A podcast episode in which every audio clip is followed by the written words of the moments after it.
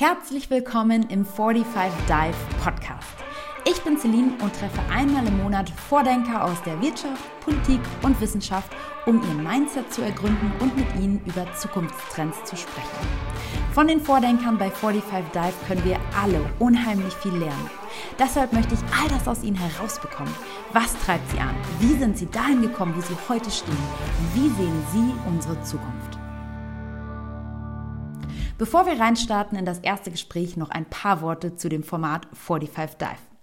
45 Dive ist im Ursprung tatsächlich gar kein Podcast, sondern die erste LinkedIn Live-Show produziert in einem Fernsehstudio in Köln, und zwar bei Nero.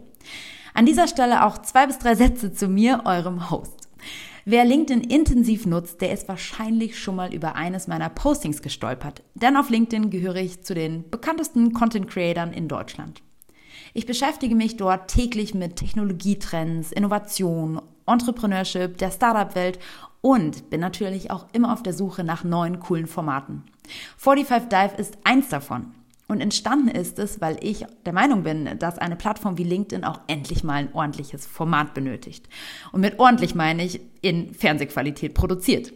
Gesagt, getan, ich bin losgezogen mit dieser Idee und habe einen Partner an Bord geholt und zwar Nero hier in Köln mit ihrem Studio. Und seitdem streamen wir jetzt einmal im Monat live, super high-end produziert in eure Offices und Homeoffices. Also, wer das mal live erleben möchte, schaut unbedingt auch mal auf LinkedIn vorbei. Ich packe euch den Link zu meinem Profil in die Show Notes und auch den Link zu der On-Demand Library, wo ihr das Ganze auch sonst nochmal anschauen könnt. So, und jetzt würde ich sagen, starten wir rein in die 45 Minuten Deep Dive mit meinem allerersten Gast.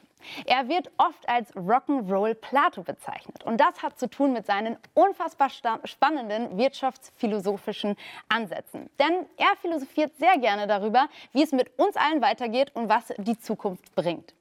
Damit gehört er zu den führenden Wirtschaftsphilosophen weltweit und ist einer der gefragtesten Keynote-Speaker in Europa. Die Thinkers 50 haben ihn außerdem zu einem der 30 global führenden Vordenker ernannt. Das ist letztendlich sowas wie der Oscar in der Businesswelt, kann man sagen. Und er kann sich auch Spiegel-Bestseller-Autor nennen, gleich mehrmals. Und ab heute, liebe Leute, ab heute kann er sich auch betiteln als den allerersten Gast in der Sendung 45 Dive. Und damit herzlich willkommen an das Inset. Schön, dass du da bist. Vielen Dank, Celine. Ich freue mich, bei dir zu sein. Ich freue mich sehr auf das Gespräch, denn wir haben uns ja schon mal auf einem Event kennengelernt und ähm, da war ich so krass begeistert von deiner Keynote, weil ich meine, ich bin oft auf solchen Events unterwegs, habe viele Keynotes gesehen, aber was mich so gefesselt hat, ist, dass du wirklich mit so richtig steilen Thesen nach draußen gehst. Ist das so dein, ist das dein Ding? Ich würde sagen, für mich sind sie nicht steil. Also für mich ist es die Welt so, wie ich sie sehe. Also mhm. es ist für mich ich kann nur die Welt so wahrnehmen und erleben und auch sehen, wie ich sie sehe. Ähm, das möge für andere Menschen eine andere Sichtweise sein und ich freue mich natürlich dann auf Kontermeinungen eine andere Sichtweise. Ich bin sehr, sehr bereit, meine Sichtweisen zu verändern. Aber wenn Leute es als steil bezeichnen, dann äh, ist es ja eine, eine interessante Wahrnehmung, die, mit der ich auch spielen kann. Ja, du für so eine Show gibt es ja immer, es gibt immer eine erste Show vielmehr und es braucht eigentlich immer so ein paar verrückte Leute, die sich trauen, als erstes zu kommen. Und deswegen bin ich dir so dankbar, dass du heute den ersten Schritt gemacht hast ähm, und hier heute mit dabei bist. Und wenn du dich jetzt mal so umschaust in unserem Studio, siehst du ja, wir haben extra so dieses Setting aufgebaut, wir haben also geguckt, was sind vielleicht die richtigen Gegenstände auch für, für so eine Vordenkerschaft, also Zeit ist vielleicht ein Thema, ne? wir haben alle nur begrenzt Zeit, was bedeutet das, was machen wir mit unserer Zeit, Reisen, ich selber ähm, bin immer unheimlich inspiriert von den Reisen, die ich gemacht habe. Und, und ja, für mich zum Beispiel auch Familie ein total wichtiges Thema in, in meinem Leben. Gibt es irgendwas, was du noch nicht im Regal siehst, was du noch mit reinstellen würdest? Na gut, ich glaube, ich bin ja der erste Gast. Also ich glaube, eine Persönlichkeit, dass jeder Gast was mitbringt, wäre doch schön. Oh, das wäre ah, tatsächlich eine gute glaube, Idee. Dass in der heutigen Zeit, wo wir viel Distanz zu der wahrgenommenen Realität, die wir jeden Tag erleben, äh, brauchen wir das Persönliche, die Nähe, das, was nicht im Zoom, wie du es vorhin sagtest, ja. stattfinden. Und äh, was schöner ist, einen solchen neuen Format zu beleben, wäre doch das Persönliche, das Menschliche. Und von daher äh, lade doch Gäste ein, dass sie auch was mitbringen. Das ist tatsächlich eine sehr gute Idee. Das werden wir direkt umsetzen. Das heißt, ich komme nochmal auf dich zu. Wir haben ja schon dein Buch ins Regal gelegt für heute und, und auch übrigens an dieser Stelle der Hinweis an, an das aktuelles Buch. Das ist mittlerweile die vierte Auflage, ne? Spiegel-Bestseller. Quantenwirtschaft. Ähm, ich weiß nicht, ob der ein oder andere es vielleicht schon gelesen hat. Ist auf jeden Fall äh, sehr cool. Ich bin noch nicht ganz durch, aber äh, schon gefesselt. Und wir werden auch gleich noch mal ein bisschen drüber sprechen, was denn eigentlich Quantenwirtschaft bedeutet. Aber jetzt erstmal zu dir und damit unsere Gäste mal ein bisschen besser verstehen, wo du herkommst. Ich mache mal einen Schnelldurchlauf. Du bist in Norwegen geboren, Norweger, bist dann nach 17 mit nach Amerika gegangen, hast deinen Highschool-Abschluss da gemacht, bist dann nochmal zurückgegangen nach Norwegen und dann bist du aber nach Deutschland gekommen. Warum Deutschland? Ja, USA war die Ausrichtung. Als Skandinavier war es entweder in Skandinavien zu bleiben oder in USA, nach USA zu, auszuwandern. Ähm, ich war sehr stark von der Wirtschaft geprägt. Ich habe in sehr frühen Jahren in meinem kleinen Ort in Norwegen, in Röros, gesagt, ich werde für niemanden arbeiten und hatte Aha. das Unternehmerische. Und äh, ja. das hat mich getrieben und, und äh, deswegen auch die, die Reise äh, in die USA. Ähm, Deutschland deswegen, weil ich nebenbei ein bisschen Handball gespielt habe und hatte die Möglichkeit, das zu kombinieren mit meinem Interesse auch die Sprache zu, äh, zu lernen. Für mich war es wichtig, weil ich schon damals angefangen habe, die, die einfachen, ähm, sagen wir, oberflächlichen Einstiege in der Philosophie zu betreiben. Ich habe mich immer interessiert für die Philosophen und diese großartigen Vordenker. Ich konnte damals nicht so viel damit anfangen. Mhm. Also viel Philosophie, Geschichte und auch so die ersten Anknüpfungspunkte. Ja. Was mir wahr wurde mit der Sprache auch aus den USA, war im Endeffekt zu sagen, dass die Wörter, die Wörter, die wir verwenden, die lassen sich teilweise nicht übersetzen. Also wenn mhm. wir ein Beispiel nehmen wie der kantische Vernunft. Vernunft ist ein Begriff, der im Englischen in Reason übersetzt wird, aber das ist nicht die Essenz der Sprache. Mhm. Und allein in der germanischen Sprachfamilie ist so viel Substanz, was verloren geht in der Kommunikation. Mhm. Und deswegen wollte ich die deutsche Sprache auch lernen, damit ich diese großartigen Werke dann in ihrer ursprünglichen Sprache auch lesen konnte. Und versuchen zu verstehen, wie sie damals schon gedacht haben, ähm, durch die mhm. Artikulation oder Sprache, die sie da verwendet haben. Und das war so ein bisschen die Motivation. Ähm, sollte ein Jahr sein, ja, damit ich dann, aber jetzt sind es inzwischen über 20. Ich wollte gerade sagen, warum bist du immer noch hier? So Sprache hat man ja wahrscheinlich schneller gelernt. Nee, was hat dich hier gehalten? Du hast ja, glaube ich, auch mehrere Unternehmen dann gegründet, tatsächlich auch in Deutschland. Kannst du vielleicht noch mal kurz sagen, ja. was du da gemacht hast und was du vielleicht aus dieser Zeit auch mitgenommen hast? Ja, also neben dem Handball habe ich auch äh, mein erstes Unternehmen direkt gegründet, eine Kommunikationsagentur, ähm, habe dann auch verschiedene andere Unternehmen versucht aufzubauen aufzubauen, habe alle Höhen und Tiefen des Unternehmertums kennengelernt äh, und habe da in der Außenwelt, dass ich bezeichne mich etwas zum, zum damaligen Zeitpunkt als Hardcore-Kapitalist. Mhm. Ich war sehr von der Außenwelt getrieben ähm, und habe dann später viel Beratung gemacht, mhm. ähm, den, den großen Vergnügen gehabt, große Konzerne von innen zu sehen, wie das Management, wie das Leadership, wie die Menschen so agieren in dem Kontext des Work-Life, also ein anderer Kontext als normales Leben, wo wir Rollen, Hierarchien, mhm. Strukturen. Und ähm, das war letzten Endes auch de, dann die Entwicklung dazu, dass ich ich gesagt habe, das bringt mir nichts, das gibt mir nichts, mhm. das ist nicht das, was ich machen möchte, ähm, egal ob der Erfolg da war oder nicht, ich habe da nichts mhm. gespürt äh, und habe mir dann entschieden, dann meine Anteile an meinen Partner abzugeben bzw. zu verkaufen und dann äh, mir voll in der Philosophie zu stürzen und äh, habe dann während der Beratungsjahre gesehen, wie wichtig eigentlich mhm. diese ethische Fragestellungen, Menschen, ja. die Dinge aus einer anderen Perspektive sehen können, die nicht gefangen sind in ihre Selbstverständlichkeiten und Rollen. Mhm. Und ich habe gesagt, das ist eigentlich die Essenz für mich. Mhm. Die Wirtschaft braucht die Philosophie. Die Philosophie braucht ein höheres Verständnis für die Wirtschaft, mhm. aber es ist keine Brücke da. Ja, okay. ähm, weil die akademische Philosophie natürlich sehr stark auf die Analyse mhm. ähm, der Vergangenheit ist. Und, und damit ja. war für mich auch so der Weg, dass ich versuche, diese beiden Welten zu verbinden. Und heute versuche ich da die großartigen Gedanken der mhm. Vordenker auf die heutige Zeit mit ihrer Relevanz heute zu projizieren. Ja, vielleicht an der Stelle müssen wir noch mal eins klarstellen. Du hast so mal ein bisschen erwähnt, ne, ja, ein bisschen Handball gespielt. Du warst in der Nationalmannschaft. Das müssen wir, glaube ich, noch mal klarstellen. Es war nicht nur so ein bisschen, sondern hast es ja auch sehr professionell betrieben. Aber du hast gerade auch ein sehr cooles Stichwort benutzt. Und zwar hast du gesagt, ähm, egal ob ich Erfolg hatte oder nicht, ich habe meinen Fokus verändert. Nochmal zurück zu diesem Thema Erfolg. Was genau bedeutet denn für dich Erfolg? Und würdest du sagen, du bist jetzt heute erfolgreich?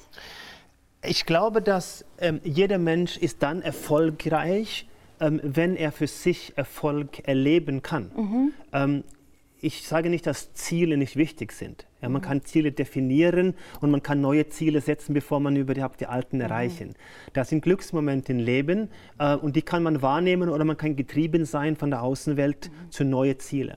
Ziele ist wichtig, um einen Antrieb zu haben, um, um Leistung in, in Gänze der, der Definition der Aktivität zu betreiben. Aber ich glaube, im Kern geht es darum, dass du diesen Erfolg spürst, dass du spürst, ein Erlebnis mit deiner Realisierung und der Verwirklichung zu haben. Und das ist natürlich äh, schwierig, wenn du keine Kombination zwischen der Außenwelt und der Innenwelt, also keine Verbindung ja. hast zwischen das, was du wahrnimmst, also dich selbst näher zu kommen. Mhm. Und ich glaube, Erfolg für mich ist immer diese Symbiose, wo wir als Menschen in der Weltgesellschaft sozusagen geworfen sind. Wir sind ein mhm. Bestandteil des großen Ganzen, aber wir sind auch ein Stück weit in eine Innenwelt. Und diese Welten gilt es zu verbinden. Und da kommst du dir dann äh, näher, wenn man so will, und kannst dann diese Erlebnisse auch spüren. Und das ja. ist eine Definition für Erfolg, wo viele natürlich heute gefangen sind durch Kontostand, ähm, durch irgendwelche Zahlen und dann mehr getrieben sind als mhm. erfolgreich. Also ja. Entschleunigung ähm, war für mich das Thema und mehr loszulassen. Ja. Und der Kern für mich ist da, in diesem Kontext, auch für diese Sendung, ja, äh, der Erfolg an dieser Sendung ist ja für dich nicht der gemessene Output, sondern den Input, den du mhm. reinsteckst. Und unser Verstanden. Input, mhm. wenn wir auf den Input fokussieren und das wahrnehmen können, dann ist es für mich ein großer Teil das, was wir als Erfolg äh, erleben ja. dürfen. Ja, dazu vielleicht tatsächlich eine Anekdote. Und zwar ähm, habe ich vor ist fast schon ein Jahr her, mein Gott, ähm, das erste Event auch veranstaltet und habe da ganz viele Leute getroffen aus meiner Community, ne, die ich sonst natürlich nur digital kannte. Und da kam dann auch eine Person auf mich zu und hat mir eine Merci-Schokolade geschenkt und einen Brief dazu geschrieben und reingeschrieben, ne, vielen Dank für den Content, ich verfolge das und so und, und ich weiß, ich habe eine Vorstellung davon, wie viel Arbeit das ist und hat sich so einfach bei mir bedankt. Er hat mich noch nie vorher getroffen und hat dieses Dankeschön ausgesprochen und das war für mich, das war mir so viel wert, das hat wirklich wochenlang habe ich davon noch gezerrt. Das war so ein unheimlicher Glücksmoment, der nicht vergleichbar mit irgendwas anderem war, was ich sonst gewonnen habe. So, ne? Irgendwie Top Voice Auszeichnung mhm. von LinkedIn. Mega cool, aber da freut man sich drüber und dann denkt man direkt so, okay, nächstes Jahr muss ich gucken, ob ich das nochmal ja. werde. Oder was gibt es jetzt als nächstes? No, no, no. Also das ist eine ganz andere Ebene und, und dieser dieser Moment der hat mir persönlich so richtig gezeigt, was für mich Erfolg ist. Also Menschen zu berühren und, und wenn ich das Feedback bekomme, dass sie irgendwie was mitgenommen haben, dass sie inspiriert waren, dass sie dadurch neue Ideen bekommen haben, dann war das für mich so, wow, okay, Sehr dafür mache ich ja. das eigentlich. Also ja.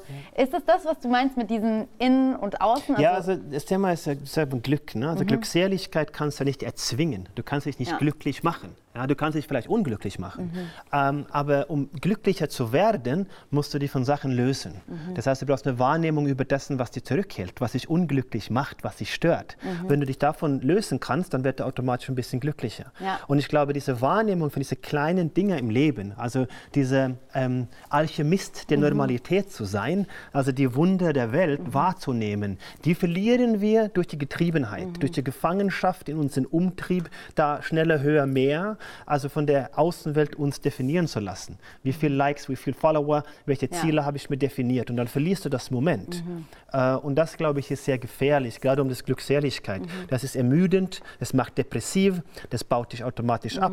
Weil egal wie erfolgreich ja. du in gemessenen Zahlen bist, mhm. es gibt immer jemanden, der Gerichtlich, höher ja, genau, absolut. Und das ist dann natürlich sehr anstrengend, wenn du da dein Lebenshalt und das gerade jetzt in der äh, Pandemiezeiten sehen wir viele Menschen, die in der Vergangenheit ihre Substanz im Leben darüber definiert haben, mhm. äh, dass erfällt ja. eine Welt, ja. dass erfällt das Substanz im Leben, das Halt im Leben. Mhm. Und das ist eine sehr gefährliche Situation, mhm. weil du dann kein innere Leben hast, mhm. der dich anfängt. Also ja. Klarheit, was ähm, ist dein Input, was ist dein Fokus, deine Realität mhm. und diese Wahrnehmung von das Moment, das, das Gefühl, das wir jetzt ja. im Gespräch hier haben, ja, da zu sein. Mhm. Ich glaube, das ist ein großer Teil von Glückseligkeit und auch letzten Endes auch Erfolg ist. Ja. Was waren bei dir so die kleinen Sachen? Du hast gesagt, man muss irgendwie so merken, was sind die kleinen Dinge, die einen irgendwie daran hindern, die man vielleicht ja ausmerzen muss, sage ich mal. Was waren das bei dir für Dinge? Also an was hast du gemerkt, dass du noch nicht auf dem richtigen Weg zum richtig, zur richtigen Glückseligkeit und zum richtigen Erfolg bist in deinen Augen? Ja, weil ich nichts gespürt habe. Okay. Also traurige, also Misserfolge und Erfolge hatten eigentlich die gleiche Auswirkung. Das okay. war nur weitermachen, mhm. schneller. Ja, okay, also ich war äh, sozusagen in der Hamsterrad, aber in der, in der Gefahr, wenn ich rausspringe, dass ich unter dem Rad mhm. lande. Ja? Also das war für mich eine getriebene äh, Welt, wo ich mich äh, definiert habe, mhm. eben über jene Parameter, wie viel Geld ich mhm. habe, was andere von mir halten. Mhm. Äh, und das ist ja diese Gesellschaft, die wir heute geschaffen haben, die Gesellschaft der Gefälligkeit. Also das ist ja das, was wir alles mhm. teilen müssen und alles letzten Endes auch von anderen beurteilen lassen, wie erfolgreich wir sind. Ja. ja? Also es hat ja sogar eine existenzielle Dimension, mhm, mhm, ähm, dass wir sagen, okay, ich muss alles jetzt alles teilen, aber ich kann es ja nicht erleben. Richtig. Also ich Instagrammer, also bin ich. Ja? Äh, das wäre dann der updated Version äh, von Cogito Ergo Sum. Und, und ich glaube, ähm, das ist für mich in dem Moment, wo du anfängst, mhm. deine Erlebnisse zu erleben und deine mhm. ähm, Erkennungen auch eine Kenntnis daraus zu machen, dass du was mitnimmst, was du was lernst, dann hast du einen starken Fokus auf das Moment. Da bist du im Input-Modus ja. und dann kannst du was lernen, was mitnehmen und dann wächst du als Mensch und das ist ein sehr gutes Gefühl. Und ich glaube, ja. jeder Mensch, wenn er da sich näher kommt, diese Gefühl der Meisterung, der Gefühl der Fortschritt in eigenen definierten Rahmenbedingungen, das halte ich für sehr, sehr fundamental wichtig für den Mensch. Insbesondere natürlich in der Zeit, in der wir heute leben. Ja. ja. Ja, ich glaube, da erkennen sich jetzt wahrscheinlich auch unheimlich viele drin wieder. Und ich glaube, das ist richtig wichtig, was du ansprichst, weil ja, da ertappt man sich selber. Ne? Also gerade auch, auch deine, dein Input jetzt zum Thema Social Media. Du hast es schon angerissen, aber vielleicht kannst du da nochmal konkreter drauf eingehen. Da hast du ja eine sehr starke Meinung zu. Was ist da so deine, deine These zu dem Thema? Beziehungsweise wie siehst du Social Media überhaupt? Ja gut, ich habe mehrere Gedanken dazu. Ja. Ob sie richtig sind, das werden wir sehen. Das ist egal. Das ich glaube, dass egal. sie nicht sozial sind, okay. sondern antisozial. Okay. Ähm, ich glaube, dass wir äh, sehr stark Mechanismen geschaffen haben, die äh, Extremitäten belohnen. Mhm. Ähm, wir haben diese ganzen Medien sind ja durch das kapitalistische Modell, das nichts kostet, aber jemand muss ja bezahlen, nämlich mhm. der Werbetreibende.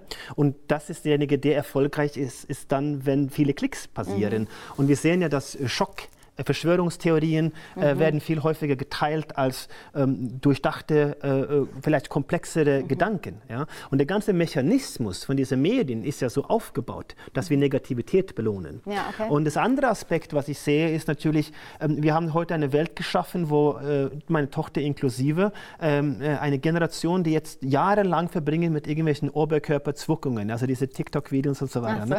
So, das, und und ähm, das ist ja im Endeffekt eine Erkenntnis, dass, dass wir verlieren eine Substanz, aber mhm. wir bauen ein unfassbares Netzwerk. Mhm. Das heißt, also die Macht die diese Menschen bekommen könnten, ist immens. Mhm. Also noch nie da gewesen in der Geschichte der Menschheit. Du meinst die Influencer? Zum Beispiel, mhm. ja. Aber alle, die halt eine große Followerschaft, ob der mhm. Influencer. Also das Thema ist ja, was soll ich influenzen? Mhm. Ja? Also was ist über das Bildliche, die Fassade hinaus? Und da kommen wir irgendwann zum Punkt, wo wir zurückkehren werden und schauen, dass, gut, das mit den Rückwärtssalto machenden Katzenfotos und alles, das war eigentlich eine sehr merkwürdige Zeit. Ja, ja, und dann fangen wir an, das ganze Substanzlose zu entfolgen. Mhm. Mhm.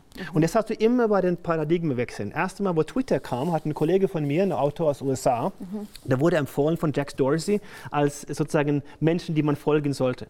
Und innerhalb von kurzer Zeit hatte er zwei Millionen Follower. Ja. Und jedes Mal, wo er was gepostet hat, sagt er, Anders, du, mir ganz, ganz frustrierend. Ich verliere immer Tausende von Follower jedes Mal, wo ich was schreibe. Ja, okay. Äh, und das ist der, wo wir heute sind. Wir bauen eine wahnsinnige Base an Influencer, die kurzfristig dann Produkte dazu nehmen. Mhm äh, und verkaufen Produkte, wo sie nicht hinterstehen und haben dann vielleicht auch wenig Substanz. Ja. Wenn die Substanz entwickeln, also wenn wir die Aufmerksamkeit, der Attentionalismus mhm. kombinieren mit echter Substanz, dann hast du was Mächtiges. Mhm. Aber das führt natürlich dazu, dass ganz viele auch dann ähm, depressiv werden, weil sie ganz wenige Follower bekommen ja. Ja. und entfolgt werden. Also ich beobachte das als, als neues Medium mit einem Zeitfenster, wo viele sich positionieren können.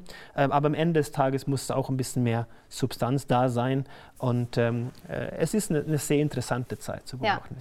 Ja. ja. genau. Also das ist letztendlich auch das, was wir mit diesem Format versuchen. Ne? Weil klar, es gibt immer Inhalte, die schnell zu konsumieren sind. Darum geht es ja bei Social Media letztendlich auch. Du hast ähm, nur Sekunden an Zeit, um irgendwie die Aufmerksamkeit zu catchen. Und das sind dann eben diese schnelllebigen Sachen, diese Clickbaiting-Inhalte. Aber vor allen Dingen auch mit diesem Format ging es mir letztendlich darum, ein Format zu schaffen, was in die Tiefe geht, wo man sich endlich mal wieder Zeit nimmt, sich hinsetzt und spricht. Also weil ich, ich glaube auch, dass das äh, langfristig Formate sind, die hoffentlich besser performen können und werden als dieser kurzlebige mhm. und superschnelle Content. Trotzdem habe ich mich ja so ein bisschen kritisch gefragt, was du wohl über mich denkst, weil du so, so Influencer teilweise schon so ein bisschen sehr kritisch beäugt hast. Ähm, und letztendlich mache ich natürlich was Ähnliches. Aber du sagst, das ist okay. Ich habe nichts gegen also Markenaufbau, Positionierung. Ja. Das Problem ist halt, wenn wir nur brüllen, ja. ähm, gibt es irgendwann Filter. Das ist eine logische äh, äh, Entwicklung. Nicht? Und ähm, ich glaube, das, was du vorhin gesagt hast, ich glaube, die Menschen sehnen mhm. nach Tiefgang. Mhm. Ähm, aber wir haben ganz viele Medien und Plattformen, wo es darum geht, es kom zu komprimieren. Mhm. Formate, die gekürzt werden, weil wir keine Aufmerksamkeit mhm. mehr haben. Aber wir sehen eine Gegenentwicklung, auch mit den äh, Podcasts Podcast. in den USA, wo wir teilweise drei Stunden zuhören. Ja. ja? Also die Rolle ist mhm. Performance, wenn du das Wort nimmst, ja, was heißt Performance? Ja? Mhm. Also wenn ich zurückkehre zu, zu meinem Basis, das der Input, mhm. also mein höchstmöglicher Input, mhm. das ist das, was zu einem hohen Output führt. Mhm. Wenn ich an das Endergebnis mich ausrichte, dann ist es ein Thema, wo ich glaube, das kann nicht auf Dauer funktionieren.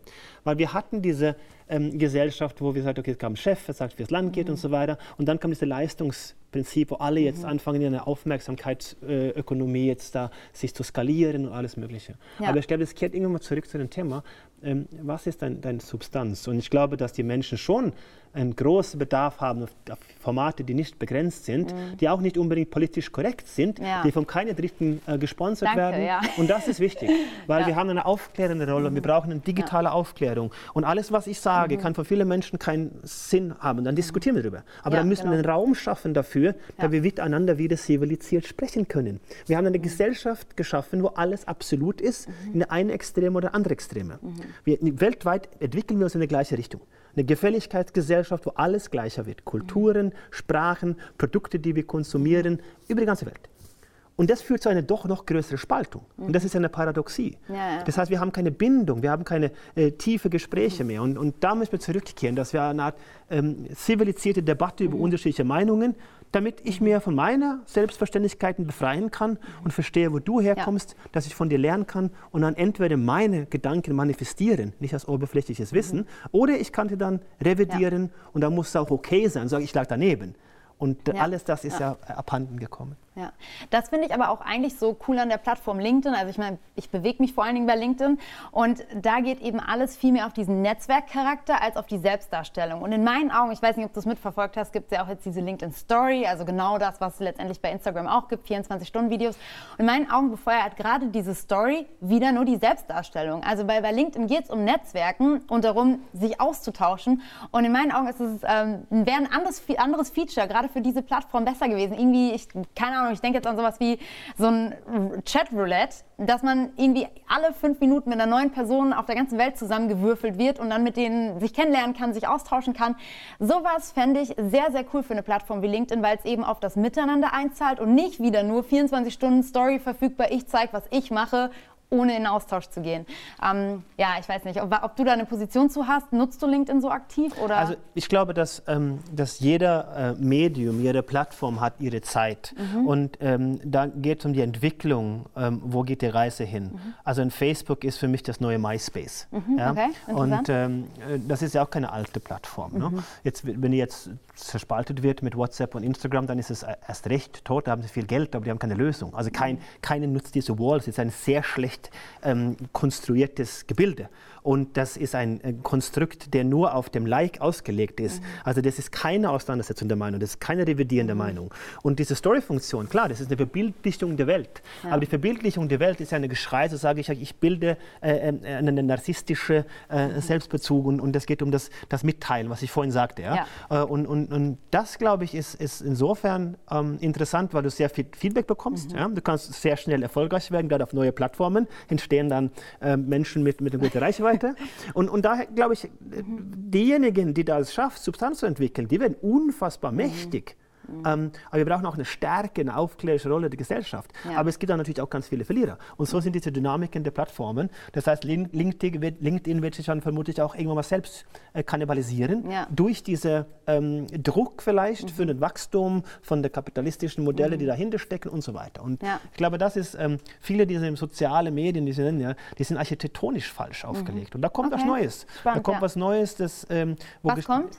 Was glaubst du, wohin entwickelt es sich? Na gut, es gibt ja noch der der, der, der Erfinder des Internet, wenn man so, der, die, die arbeiten ja an, an verschiedene Blockchain-basierende, äh, direkt miteinander vernetzte äh, Plattformen, die, die nicht auf solche Mechanismen, also rein dieses, dieses gefällt mir oder mhm. diese Cancel Culture Negativität, also in dem Moment, wo du Negativität belohnst, ja, dann hast du ein, ein Kernproblem. Mhm. Vielleicht kommen Plattformen, wo du eine Gewichtung hast, mhm. dass du sagst, okay, du hast eine, eine äh, fatale Informationsgesellschaft heute Darauf folgt eine Wissensgesellschaft, eine vorvalidierte Gesellschaft, wo, ähm, jetzt sehen wir bei, bei den Wahlen auch in den USA, man fängt an, das zu validieren. Mhm. Ja, jetzt greifen wir in die Meinungsfreiheit ein. Mhm. Ja? Aber es gibt auch etwas, eine objektive Realität, die faktisch da ist, ja. und die müssen wir validieren. Ja. Und dann könnten wir so sagen, die Posts, die dann eine, mhm. zumindest basieren auf den Daten, die wir heute haben, kann es ja morgen ändern, ja. ähm, faktisch validiert ist, die müssen wir einen höheren Stellenwert geben als Verschwörungstheorien mhm. und Dinge, die belohnt werden aus ökonomischer Parameter. Nicht, weil die Menschen das glauben, ja. ja. sondern die glauben es, weil sie es teilen. Und die teilen es, weil die halt dadurch eine Aufmerksamkeit mhm. bekommen. Und ja. das ist ja das, der Kern. Also wenn der Kern ist, der Bekanntheitsgrad ist, du bist bekannt, weil du bekannt ja. bist, ja, dann hast du natürlich ein substanzielles Problem. Und das, glaube ich, ist auch in den Plattformen, wenn es uns gelingt, Belohnungsmechanismen für Substanz zu entwickeln. Mhm ähm, dann werden neue Medien entstehen, wo wir gerne auch hinschalten. Und da ja. werden halt Menschen drüber gehen, da kommt eine Dynamik drin und dann sind wir wieder beim Anfang von MySpace und Facebook. Ja, das ist super spannend, vor allen Dingen, weil was ich gelesen habe, was es auch schon gibt, sind Plattformen, die tatsächlich ähm, grundsätzlich die wie soll ich sagen, die Geld an die User ausschütten, weil indem wir liken, kommentieren und sozusagen unsere Spur hinterlassen online, werden natürlich, ähm, das ist ja das, was letztendlich Facebook als Wert generiert, also unsere Daten und was sie ja letztendlich verkaufen können. Und warum sollte Facebook das einnehmen? Warum sollten nicht wir das einnehmen? Also die Daten, die wir da hinterlassen. Warum sollten nicht wir dafür belohnt werden sozusagen, dass wir unsere Spur online hinterlassen? Und es gibt jetzt Plattformen, die eben, soweit ich weiß, auch auf Blockchain basieren, die eben sagen, ja, wir machen das mit jedem Engagement, was du tätigst, wenn du postest, wenn du kommentierst, wird dir eine gewisse Summe ausgeschüttet an, an Geld. Was hältst du von solchen mhm. Plattformen, dass sozusagen nicht mehr wir das Produkt sind, was verkauft wird, Wer, ja, ja, sondern ne, also wir, es sind ja lange nicht mehr ja. das. Also das, wir hatten ja eine, eine Ausbeutung von Ressourcen, mhm. die Tiere, Menschen, Pflanzen waren. Mhm. So. Ähm, und wir haben uns da ein Stück weit von befreit. Wir hatten hierarchische Strukturen. Äh, wir erinnern uns in Deutschland an 1989, der Mauerfall, äh, die Freiheit, ja, die liberale Demokratie mhm. und der Siegeszug. Jetzt sind wir gefangen in unserer Freiheit und wir beuten uns selbst aus, dadurch, dass wir produzieren und konsumieren. Das sind Prosumenten. Mhm. Das heißt, wir kreieren das Produkt, das ausgebeutet wird. Deswegen ist ein Thema wie, wie ähm, GDP, also die Messung der Ökonomie eines Landes, hat mit der, mit der geschaffenen Wert nichts zu tun, weil mhm. es keine Parameter dafür gibt, wie viel Wert steckt in ein Wikipedia oder ein Facebook oder was auch immer. Ja? Äh, und diese Plattformen haben natürlich für manche Menschen einen unfassbaren Wert. Also die Quellen für Bücher, mhm. äh, alles ist, das ist kostenlos Jeremy Rifkin, der Ökonom, schreibt ja über die, äh, die Zero um, uh, Margin Society, also mhm. die Nullgrenzkostengesellschaft. Ja. Äh, und, und das haben wir geschaffen. Und das hat natürlich dann Vor- und Nachteile. Vorteil ist, wir haben sehr viel Bullshit dazwischen gebaut, ja, mhm. Musikindustrie, Vermittler, die viel Geld verdienen, aber der Künstler verdient kein Geld. Ja. So, wenn eine Geigerin jetzt heute in Wuhan, vielleicht ein bisschen negativ behaftet, aber wenn sie auf einmal jetzt ein paar Leute haben in Köln, die ihr Musik mag, und sie eine Blockchain oder technologisch geartete Lösung hat, wo sie das Micropayment bekommt, direkt ohne Vermittler, genau. dann kann sie eine Community bauen. Ja, die Community richtig. sagt, du gehst dann durch die Gegend in München, dann Gegend und sagst, ja, ich habe das gehört, dann hast du auf einmal 1000 Leute mhm. und dann siehst du eine Karte, okay, 1000 Leute in München, jetzt mache ich ein Konzert in München, komm da hin, lerne mhm. jemanden kennen, sagt du, ich habe eine Hochzeit hier, willst du das spielen, kriegst ein bisschen Geld dafür und hast du deine Existenz ja. finanziert. Eine neue Lebensgrundlage für Künstler, mhm. ähm, wo wir die Möglichkeit durch die Technologie schaffen. Also es gibt Vor- und Nachteile, die sehr groß sind ähm, und äh, das gilt es halt zu durchdringen und zu verstehen, um dann die Mechanismen in der Richtung zu treiben. Ja. Wenn es nur auf diese Thematik der, der kapitalistische oder der ökonomische mhm. Modell ist, dann ist es natürlich eine Effizienzgesellschaft. Ja. Dann ist es Winner takes all. Äh, und das wäre fatal. Äh, aber die Ermöglichmachung, dass der, ähm, dass der Kreateur der Kunst, also mhm. der, der produzierende Person in sozialen Medien, ja, wenn du nur Aktivität belohnst, das wäre gefährlich. gefährlich. Mhm. Aber die Qualität okay. und ja, diese genau. Definition, was ist mhm. wertstiftend, ja. der ist unheimlich schwierig. Das sind wir am Anfang. Ja. Ähm, das wird an GDP plus X-Modelle mhm. gearbeitet. Und gerade in sozialen Medien müssen wir auch definieren, was ist wertstiftend. Was ja. ist für uns wert? Mhm. Wenn wir das hinbekommen, dann ist es natürlich eine ganz andere Geschichte und das wäre natürlich eine schöne, schöne Entwicklung. Wer sollte das definieren? Na gut, das glaube ich. Wert hat? ich glaube, wir definieren zunächst so selbst für uns, ja. Mhm. Ähm, aber wir haben auch mit so einer, so einer Substanz, einer Rahmenbedingung, die wir global auch ähm, schaffen werden. Also eine Gesellschaft, wo wir uns nähern, wo wir Verständnis über Grundwerte haben. Mhm. Ähm, wir, wenn wir nur natürlich an der Optimierung arbeiten, also das kognitive äh, Verständnis, die wir ausnutzen können, dann sind wir nicht vernünftig, um im kantischen Sinne zu sein. Wenn wir eine vernünftige ähm, Handlung, dann brauchen wir auch global gesehen ein Rahmenwerk, wo wir sagen, okay, wir, wir sind in eine ähnliche Entwicklung. Ähm, ich glaube, wir sind da ganz am Anfang, aber ich sehe auch durch die Kommunikation zwischen Menschen, ähm, erhöhen wir das Verständnis füreinander. Ja. Also Abschottung, Abgrenzung, Mauerbau ist keine Lösung. Mhm. Also ein Ende der Globalisierung, nein, ja. mehr Globalisierung auf dem digitalen und kommunikativen ja. Bereich. Und dann können wir was definieren. Ähm, da gibt es viel, natürlich viele Vordenker, viele Konzepte, die auch viel tiefer in der Materie stecken, die man auch sich anhören kann. Ähm, aber ich glaube schon, dass wir gemeinsam miteinander klarkommen müssen, mhm. folglich auch gemeinsam die äh, Rahmenbedingungen ähm, definieren müssen. Also ja. kantische kategorische Imperativ ist natürlich so ein Thema, wo man sagt, okay, äh, wenn wir da hinkämen, ja, äh, dann ähm, wäre es etwas einfacher. Aber, Long way to yes, go anders. Yes. Aber du berätst ja auch Führungskräfte und CEOs. Und da habe ich mir so überlegt, was fragen die dich wohl und was sagst du denen dann? Also was ist so, was sind die klassischen Probleme, die so jede Führungskraft hat und wie hilfst du denen weiter? Ja, ich muss sagen, ich mache keine Beratung in dem Sinne. Ja. Ähm, äh, ich, wir haben eine Business School, also okay. Global Institute of Leadership and Technology. Genau. Mhm. Das ist eine edukative Einrichtung, wo wir versuchen, Bildung ein bisschen neu zu denken. Mhm. Ähm, es macht ein Kollege von mir, äh, der unglaublich gut in der Ausarbeitung von solchen Formate. Äh, ich versuche das philosophisch, mein praktisches Verständnis für die Philosophie Philosophie auch äh, zu erreichen, weil ich kenne die edukative Welt der Executive mhm. Education der Vergangenheit, wo ich viel mitgemacht habe, die Beratung. Heute, was ich mache, sind vereinzelte Sparrings, also so ein ja. One-on-One. -on -One. Und da ist es auch teilweise Spiegel hinhalten, mit, der, mit dem Leben als solches mehr aus, aus teilweise psychologischer Sicht zu beleuchten und auch vor allem der Umgang mit der technologischen Herausforderungen, die wir alle spüren und erleben, dass wir ein ähm, Ventil, ein Auslaufmodell, wo man jemand offen sprechen kann, wo man sagt, okay, das ist jetzt nicht, ähm, alle hören zu und ich muss keine Schwäche zeigen und so weiter, sondern das ist eine sehr persönliche Geschichte. Ähm, ich setze mich auch für Unternehmen ein, die, ähm, um Thomas Schmidt von der ähm, mhm. äh, zu, zu, zu, zu, zitieren, enkelfähige Gesellschaft. Das ist ja letztendlich, was ich in der Quantenwirtschaft auch beschreibe. Ja. Eine unendliche Gesellschaft, und, und, und, er hat einen Begriff entwickelt, der mir sehr gut gefällt, nämlich, dass alles enkelfähig gemacht ja. werden muss. Ich setze mir solche Unternehmen ein, die glauben an eine Längerfristigkeit, die mhm. ökologischen Kollaps ernst nehmen ja. äh, und die auch ähm, über den Maximize Shareholder Value hinausdenken, ja, okay. also quasi die Optimierung für alle Stakeholder. Mhm. Die Region, in der ich lebe, meine mhm. Mitarbeiter, das ist dann, um nicht zu maximieren, sondern zu optimieren für äh, eine enkelfähige Zukunft. Und da bin ich in, in so Mandaten wie, ein Aufsichtsrat oder Beratung, also im Sinne von einem Sparring hier ja. und dort. Aber es ist keine aktive Beratung. Das begrenzt sich auf meine Zeit von drei, vier Menschen pro Jahr. Ähm, aber das ist eine schöne Nähe äh, zu Menschen, die natürlich einen großen Einfluss auf Wirtschaft und Gesellschaft mhm. haben. Was denkst du, wo sollte jede einzelne Führungskraft selbst bei sich ansetzen? Also was müssen wir noch lernen oder was müssen Führungskräfte noch lernen, um in der Zukunft bestehen zu können? Ja, ich glaube, wir sind ein Stück weit in der, in der, äh, in der Gegenwart gefangen. Mhm. Ja? Äh, wir leben in einem Reaktionismus, einem Reaktionsmodus, wo wir durch Impulse getrieben werden. Und äh, ganz viele Manager äh, werden wir ersetzen durch die Technologie. Mhm. Das heißt also, von Manager zu Führungskraft. Ich spreche da von Handlungshelden. Mhm. Ja? Also die Verbindung zwischen Denken und Handeln ähm, weil du kannst nicht gleichzeitig denken und handeln. Ja? Äh, und das ist so ein, so ein, Thema, wo man sagt, wir, wir, müssen fokussieren auf die Essenz, mhm. wie ich als Leader oder Führungskraft im 21. Jahrhundert mit Menschen arbeiten kann. Was heißt denn das? Äh, das heißt Verletzbarkeit, Verletzlichkeit, mhm, ja? Mhm. Äh, Schwäche zu zeigen. Mhm. Wenn wir über Themen sprechen, zuzugeben, ich verstehe das nicht. Ja. Ja? Äh, sich zu öffnen, Fehler zuzugeben. Ähm, eine Kultur, besteht ja aus genau jene Fähigkeit, Relationen zwischen Menschen aufbauen, die du nicht greifen kannst. Mhm. Du kannst keine Kultur kopieren.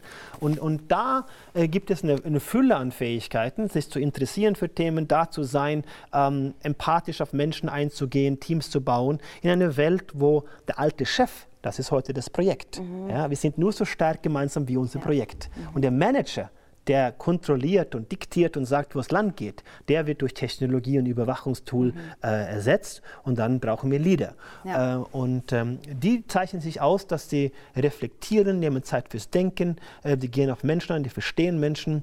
Und ich glaube schon, dass wir so eine Gesellschaftsentwicklung brauchen, aber auch ein Stück weit auch haben, mhm. dass wir uns so eine Art ähm, Menschen, die Menschen verstehen, mhm. Äh, die Kulturen schaffen, äh, die auch eine hohe Verständnis für die komplizierte Technologie mitbringen, in Zusammenspiel mit ihrem Team. Ja. Also partizipierende Kulturen ist also ein Stichwort, was ich da gerne verwende.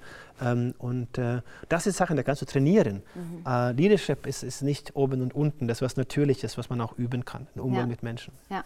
Und Fragen stellen, oder? Also ich glaube, das ist essentiell und das finde ich immer so schön, das Beispiel, wenn man sich anguckt, wie viele Fragen wir als Kinder gestellt haben. Bis zu 500 am Tag und heute, ich habe keine Ahnung, aber wesentlich weniger. Müssen wir da von den Kindern wieder lernen?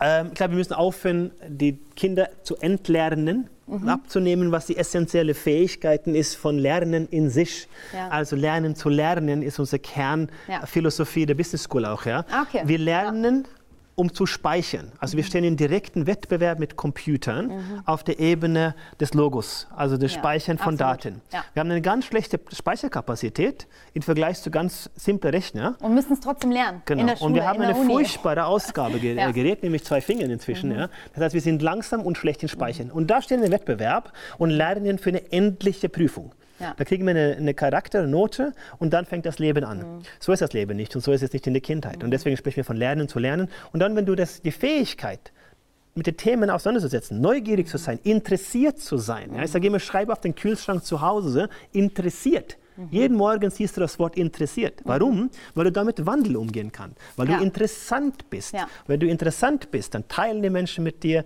die sprechen mit dir. Du kriegst alles zusammen, Total. weil du bist da. Ja, ja, du bist nicht in einem Reaktionsmodus, wo du antwortest, um zu antworten. Mhm. Du bist in einem Modus, wo ich versuche, den anderen erst zu verstehen und dann antworte ich. Ja. Und das ist natürlich eine, eine Fähigkeit, die haben wir in das Schulsystem komplett auf den Kopf gestellt. Und das ist anstrengend, wenn wir mit, gegen den Computer im Wettbewerb stehen wollen. Äh, ja, und wenn wir gelernt haben zu lernen, glaube ich auch, dass wir alle zu Lehrer werden sollten. Wir sollten lernen, auch unsere Botschaft, unsere Geschichten zu erzählen, mhm. das ganze Ethos, Pathos, Logos der Rhetorik und sagen, ich kann die Geschichten erzählen, weil alles, was wir in unserer Wirtschaft und unserer Gesellschaft geschaffen haben, beruht ja auf Geschichten. Geschichten. Ja? Mhm. Ja. Und wir haben eine Seite das Zählbare, das Errechenbare, das Mathematische. Das gibt mhm. so etwas wie eine objektive Realität. Mhm. Aber das, die Lehrräume zwischen den Menschen, die Produkte, die Wirtschaft, die Börse, Unternehmen, das sind alle, alle Geschichten. Und diese Erzählungen sind genauso wie wir das erzählen, also das Rechenbare. Und ähm, diese Fähigkeit, die ja. brauchen wir. Ja. Und gerade was du sagst, dieses interessiert sein, ich glaube, da hast du auch dieses, das hast du tatsächlich auf dem Event gesagt, wo ich dich gehört habe.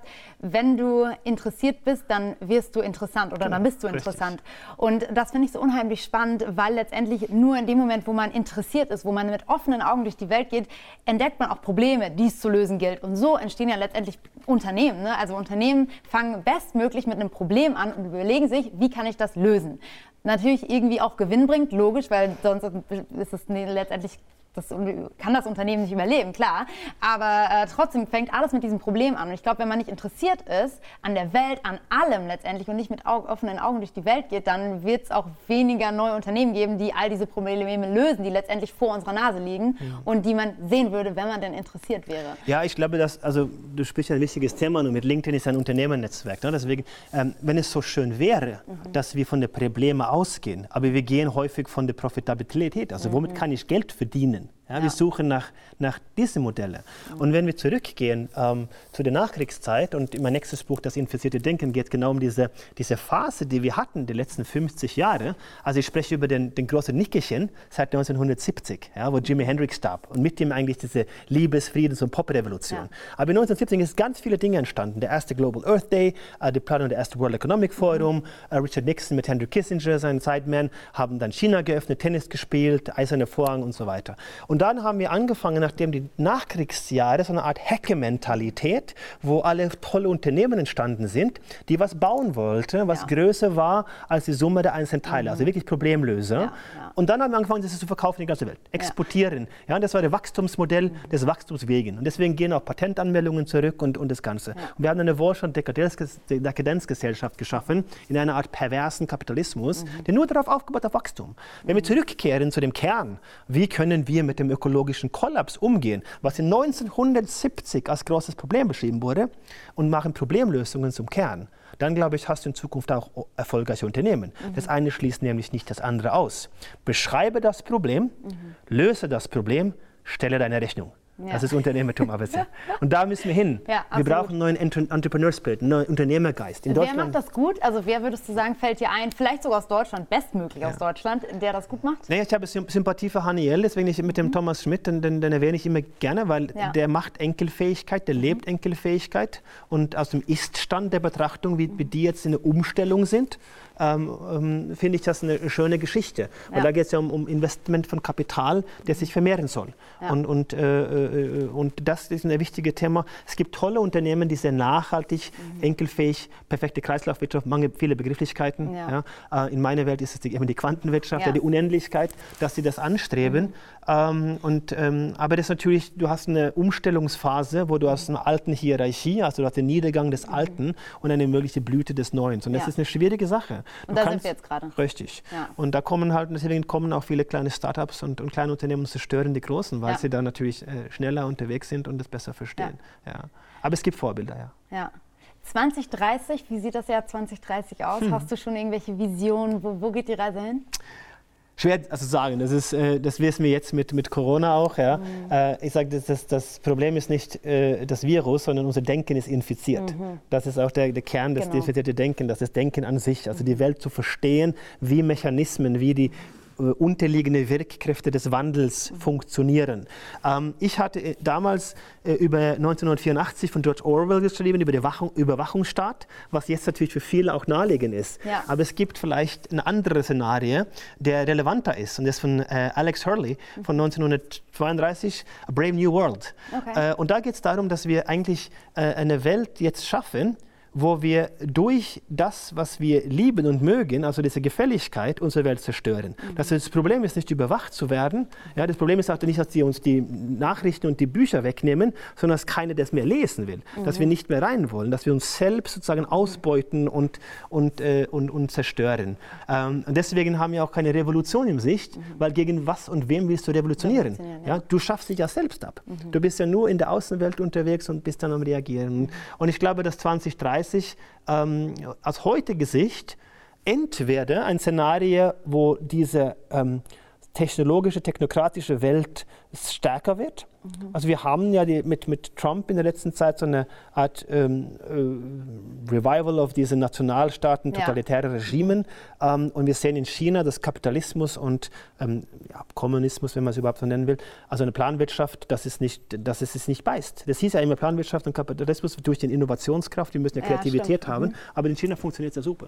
Und Würdest du sagen, das ist das bessere System? Nee, äh, würde ich überhaupt nicht sagen. Ähm, äh, das geht nur darum, wie das halt wirtschaftlich funktioniert. Mhm. Und Globalisierung wird heute woanders gemacht. Wir bauen ja die, die, die mächtigen Handelsvereinbarungen in, in Asien und, und wir haben natürlich aus deutscher Sicht, wenn wir es als Wettbewerbssicht sehen, haben wir durch unseren wahnsinnigen Trieb der Expo, Expo, Export mhm. äh, gedacht, dass wir wahrscheinlich für immer und ewig unsere wunderbaren Produkte mhm. dorthin schippen können. Es macht keinen Sinn, weil die können das dort unten genauso günstig produzieren. Du sparst dir die Versandkosten und die sprechen Japanisch und die verstehen die Kultur. Das haben wir mit unseren Hidden Champions ja total vernachlässigt. Mhm. Und deswegen glaube ich schon, dass wenn wir was Neues entwickeln können, ist es nicht beruhend auf die Vergangenheit. Also in hegelischer okay, Dialektik ja. ist es eine, äh, wenn wir sagen, das eine System war die These und das andere System war die Antithese, also die totalitäre, äh, autoritäre Regime war die These, die absolute Freiheit der sozialen Demokrat äh, liberalen Demokratien war die Antithese und jetzt müsste eine Synthese kommen und die ist wahrscheinlich so eine Gleichzeitigkeitsgesellschaft, sowohl als auch. Okay, äh, ja. und da, das beschreibst du auch in deinem Buch. Ne? Richtig. Das, da geht es ja. genau darum.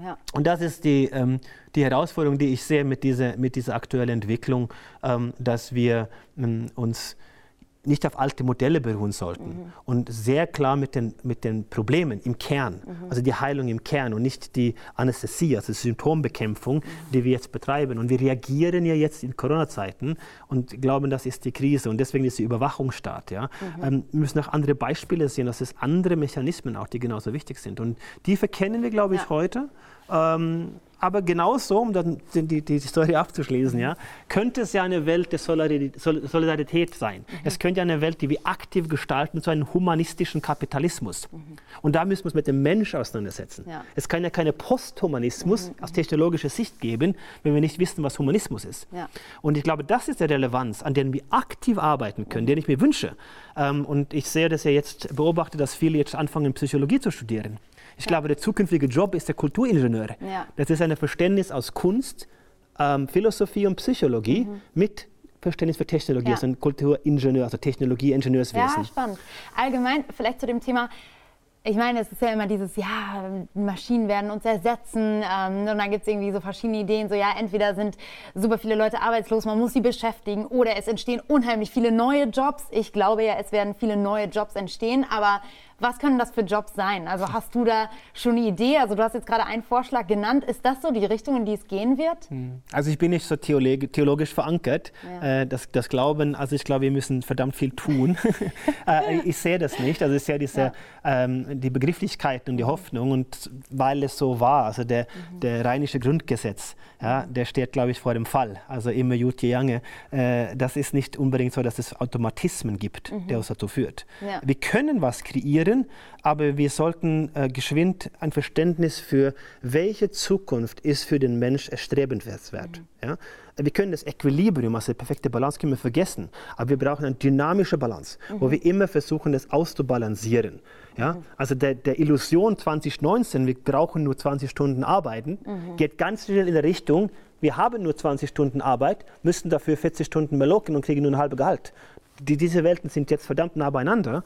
Und ich glaube, dass wenn die arbeitende Klasse wach wird und sieht, dass keine Arbeit mehr da ist, dann haben wir ein gesellschaftliches Problem. Ja. Und das gilt es jetzt zu lösen. Und da sind natürlich Modelle wie soziale Grundeinkommen und so weiter. Aber es gibt natürlich Chancen. Also Quantentechnologien, neue Technologien, wo wir auch was gestalten können. Es wird natürlich auch Jobs kreiert, aber mhm. nicht unlängst so viele, die jetzt zum kurzfristig Okay, wegfallen. das sagst du, okay. Ja. Und sag mal, grundsätzlich dein Verständnis für Technologie, woher kommt das?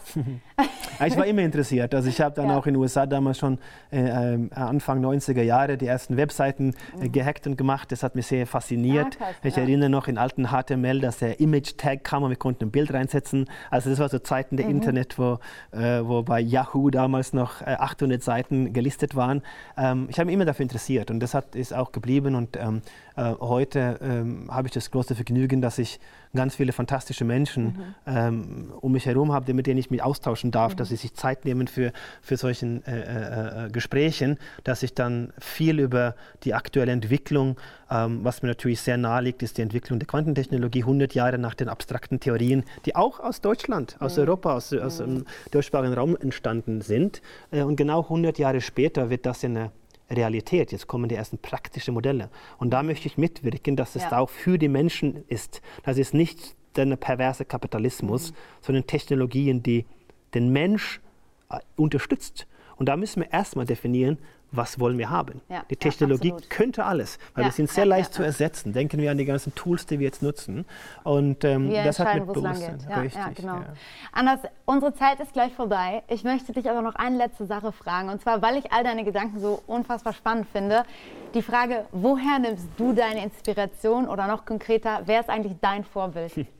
Also ich habe kein ein Vorbild, aber ich habe ganz viele Menschen, die ich schätze. Ähm, Schlüsselerlebnis ist in, in meiner Welt äh, der Philosophie, finde ich Inspiration ja. auch unter Physikern. Ja? Mhm. Äh, Roger Penrose, der dieses Jahr den Nobelpreis äh, gewonnen hat, 89 Jahre. Ja. Letztes Jahr äh, habe ich ihn in der Schweiz getroffen, mhm. wir haben mhm. uns da länger austauschen können. Das sind Menschen, die mich unfassbar inspirieren. Warum? Weil er eine Kreativität mitbringt. Also mhm. der braucht eine andere Perception, eine andere Sichtweise mhm. auf die Dinge. Ähm, der malt alte Folien äh, und malt da so schöne Kunstwerke, um die Quantenwelt zu, zu, zu erklären. Also ist ständig am Arbeiten mit seinen 89. Solche Menschen, auch ein David Deutsch, das sind Menschen, die mich sehr inspirieren, weil sie immer eine andere Sichtweise auf die Dinge zu haben. Und das ist, glaube ich, das, was wir lernen können, dass wir uns von unseren Selbstverständlichkeiten befreien. Mhm. Wir lösen uns von unseren Absolutheiten, ja. sind offen für andere Meinungen, um eine Weltverständlichkeit zu bekommen. Eine Neugierde, wie funktioniert die Welt als Antrieb. Von Selbstverständlichkeit zu Weltverständlichkeit, um dann zu einer neuen Selbstverständlichkeit ja. zu kommen. Das ist mein Antrieb. Und äh, da lasse ich mich natürlich von ganz vielen Menschen inspirieren. Ja. Super spannend. Anders, vielen, vielen Dank, dass du heute mit dabei warst in der allerersten Sendung von 45 Dive. Ein ganz großes Dankeschön für deinen ganz spannenden Input. Sehr gerne, Celine. Ja, und es gibt auch noch ein Special von Anders. Und zwar gibt es handsignierte Bücher. Und wir werden den Link jetzt gleich in den Chat reinposten, wenn ihr so eins möchtet oder noch zu Weihnachten verschenken wollt. Ich kann es wirklich sehr empfehlen. Ein super Buch, gerade das hier. Aber es gibt natürlich auch viele andere Spiegel-Bestseller von ihm. Also schaut da unbedingt mal rein in den Link, der kommt im Chat. Die nächste Folge 45 Dive gibt es am 14.01.2021 im neuen Jahr. Wir haben einen weiblichen Gast eingeladen, ebenfalls Spiegel-Bestseller-Autorin. Die schließt sich also direkt an. Ich hoffe, dass ihr natürlich auch da wieder mit dabei seid. Und wenn ihr mal eine Sendung verpassen solltet oder jemand anders dieses Format empfehlen möchtet, dann gibt es die Inhalte natürlich auch on demand. Und dazu geht ihr einfach auf www.futurefair.de slash 45 Dive. Auch den Link posten wir jetzt gleich nochmal im Chat. Dann klickt ihr auf Campus zum Campus, dann meldet ihr euch an und danach erwartet euch ein ganz interaktiver Campus. Es ist super cool, schaut unbedingt rein. Gibt auch viele andere spannende Inhalte, abgesehen von 45 Dive. Schaut da unbedingt mal vorbei. Und jetzt möchte ich mich vor allen Dingen auch bei euch fürs Zuschauen bedanken, dafür, dass ihr dieses Format unterstützt. Und wenn es euch gefallen hat, freue ich mich natürlich umso mehr, wenn ihr darüber sprecht, wenn ihr es teilt, wenn ihr anderen davon erzählt, weil damit tut ihr uns allen, dem ganzen Team, einen riesigen Gefallen. Ja, und ich würde sagen, wir sehen uns im neuen Jahr. Bis dahin, bleibt gesund, schöne Weihnachten. Tschüss.